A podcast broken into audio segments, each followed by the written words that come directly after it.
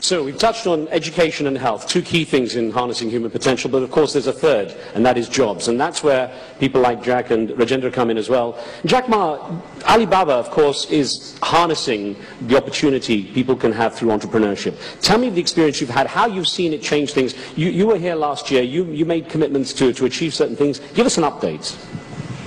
Okay, um, yeah, I think it's, it's my great honor. And uh, Mrs. Bush talking about a woman, talking about education and health. Since I'm a small guy, I'm talking about a small is beautiful. Um, I think small people has a big heart and small business have big vision. Um, this world is going to turn around because we are entering the century of the small. Uh, last century, everything's big, big is beautiful, big amount of money, big, larger scale. Now it's small, flexible, tailor-made. These are the futures. And that the small business not only create jobs, they're creating hopes. They're creating innovations. They create a lot of dreams. And um, I think we are, uh, I'm a very lucky, we're very lucky people at this stage that we are using internet, not as a technology. Internet is is something that we can change people's life. We can create more jobs. I hate to see a lot of internet companies think it's a great technology, a lot of servers, computers. What we want to see behind a computer and the servers, there are a lot of human lives, a lot of hopes. That is the key of that. And um, I think, you know, today, because of the internet, a lot of people realize the dreams that I, I, I bought these shoes on the internet because it's made by a 70-year-old lady in the, in the west part of China. And when I bought the shoes, I know she has a job, and I enjoy my confidence on the, the, the cotton shoes.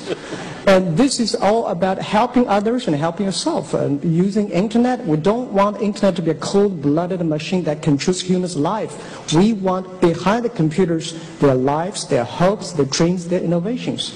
Jack, an important point. Um, we've hit a very tough economic climate globally, and entrepreneurship needs funding. What change have you seen in the way people are willing to, to fund entrepreneurship? Now, of course, there's different scales of it. We've seen microcredit do amazing things, but what have you seen in terms of driving money towards the people who need to, to drive their entrepreneurship? Well, human being either are in the crisis or will be on the way to the crisis because we all get used to it. But what I see that uh, when the crisis came, the, you know, the typhoon or earthquake, the always big problem is the big trees. The small, tiny, like a grassland, they always have the hopes. I don't see there a big difference between now and before that. There are more people start to build up the business. In China, I think next to five years, private sectors, entrepreneurs will coming up and to get also like Indian.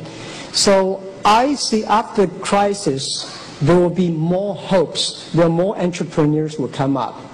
Thank you, Jack. Rajendra Pawar, thank you so much for your patience. Um, coming to you last, not, not least, of course. Um, tell me about Bhutan. That's been a very interesting and perhaps a, a, potential role model for other parts of the world. A project to lift up the whole country. How? Well, Bhutan, uh, for, for those of you who are not aware, is a small country, less than a million population between India and China.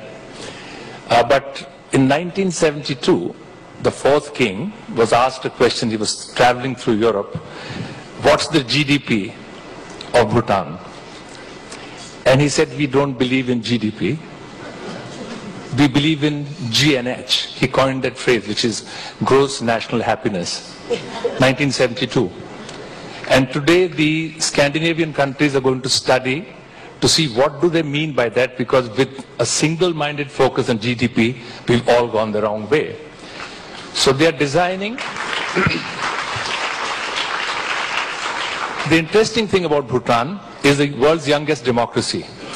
The monarchy, the fifth king now just 30 years old, has caused democracy to happen. The government is just two years old. They're pursuing this dream of GNH. And the young king, I had a chance to meet him in October 2008 when I was there. And young, very well educated in, in India and Europe, and the US. And he posed a question to me. He said, we have clarity on where we want to go with GNH. We don't want to destroy our environment. 72% is forest. We want to keep it. There's a constitutional clause which says that forests will never become less than 60% in the country. And he said we recognize that information technology, computers and communication is the basis and the vehicle in which to do development in a way which is which keeps society intact, culture intact, environment intact. And he wanted to know that what NIIT had done in 30 years in India and now 40 countries on building talent, how could it be done in five years in Bhutan? So we put together a blueprint which essentially has interesting role that educating the king, it starts with that, and he spent the time to learn. 5,000 of the government officials, starting with the Prime Minister and everyone else. All the 100,000 children in high school, 12,000 children in higher education, 5,000 teachers in schools. In the next five years, all of them are going to go through a comprehensive literacy program. And for those who are back and beyond, you know, there are people who have to walk four days to reach a school. They will be putting the same high-well kiosks with a, you know, with a solar panel and a satellite dish so that they can also be connected. So it's going to be a very big experiment in seeing how connectivity and computing can help a new nation to build gross national happiness. From what you've seen so far, can it be scaled up to help other countries that are looking to do the same kind of thing across a much bigger scale? It can be, but I think it needs a very committed leadership at the top because this is a fundamental change. It's about accepting the reality that connecting citizens when many governments are you know, challenged is a much bigger priority than anything else. So once the leadership is there, I think there are blueprints and models and experiences available to make it happen. Let me get a question in from YouTube. We have one that's uh, been sent in. Uh, Jack Ma, I'm going to put this to you. Um, investment in alternative fuels and energy conservation can create jobs and stimulate the economy in addition to reducing CO2 emissions. What policies do you support to encourage economic growth by supporting green job growth? Now, people talk about the green economy. When you look at entrepreneurship, where do you see it fitting in? Yeah, I think, you know, this question is especially related to China. China economic growth very fast, but we have a big problems in the water protection and tree plantations. There are serious problems. Uh, two years ago, um, two of my colleagues, they're just early 20s, they died because of cancers. And I ask all of the, uh, the colleagues of the company, tell me anybody who are your relative or friends that never got any cancer. Every one of them say, I have a relative or friends that have cancer. And that's the big problem that we are facing right now. The economy is grows, water is polluted, trees polluted, even the, uh, the, the, fish in the, in the Yangtze River got poisonous. So that's the big issues that China is facing. I think the government is paying a lot of attention to it, but the other thing, the private sector should also seriously take. Now what we do today is that try to using internet to to sort of uh, wake up the people how serious we are. It's just like 1950s, 1940s in the States and in Japan, the, the, the economic growth, the environment is, is, hurt. So I think the government and also the uh, companies like us, we, we give 0.3% of the revenues every year just focus on water protection tree plantations. Any, any company that is focusing on that, we sponsor them, we create jobs for them. So I think uh, the, this is a serious issue. It's not like a, years ago, most of the Chinese go, okay, let them talk about environment. Let's focus on the growth. Now we know how serious it is.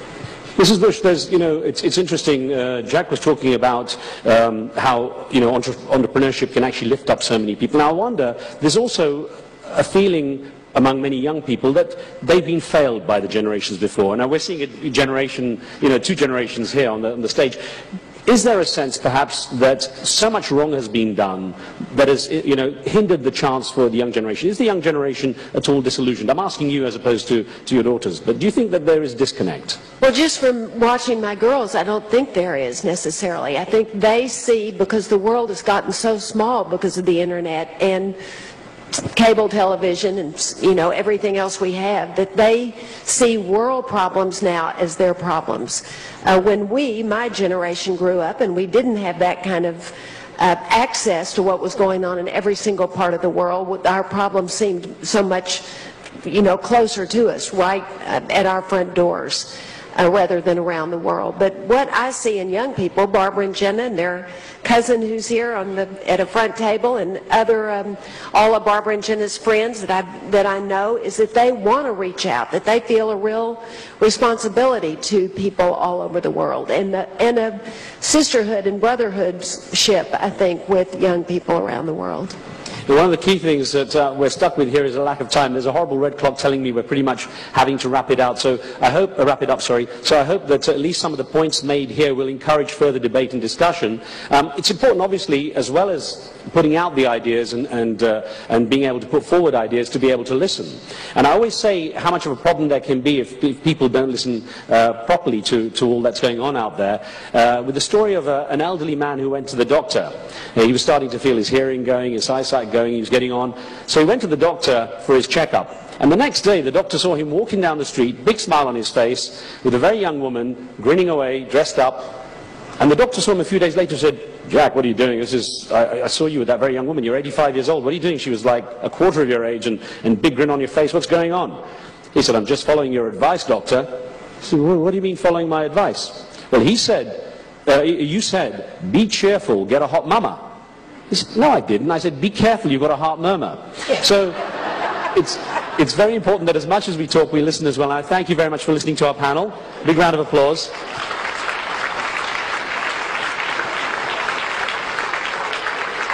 And of course, a big uh, round of applause for the CGI team because behind all the curtains and everything, there's a, a lot of people doing a lot of hard work. So a big round of applause for the CGI team as well. Thank you. Thank you very much.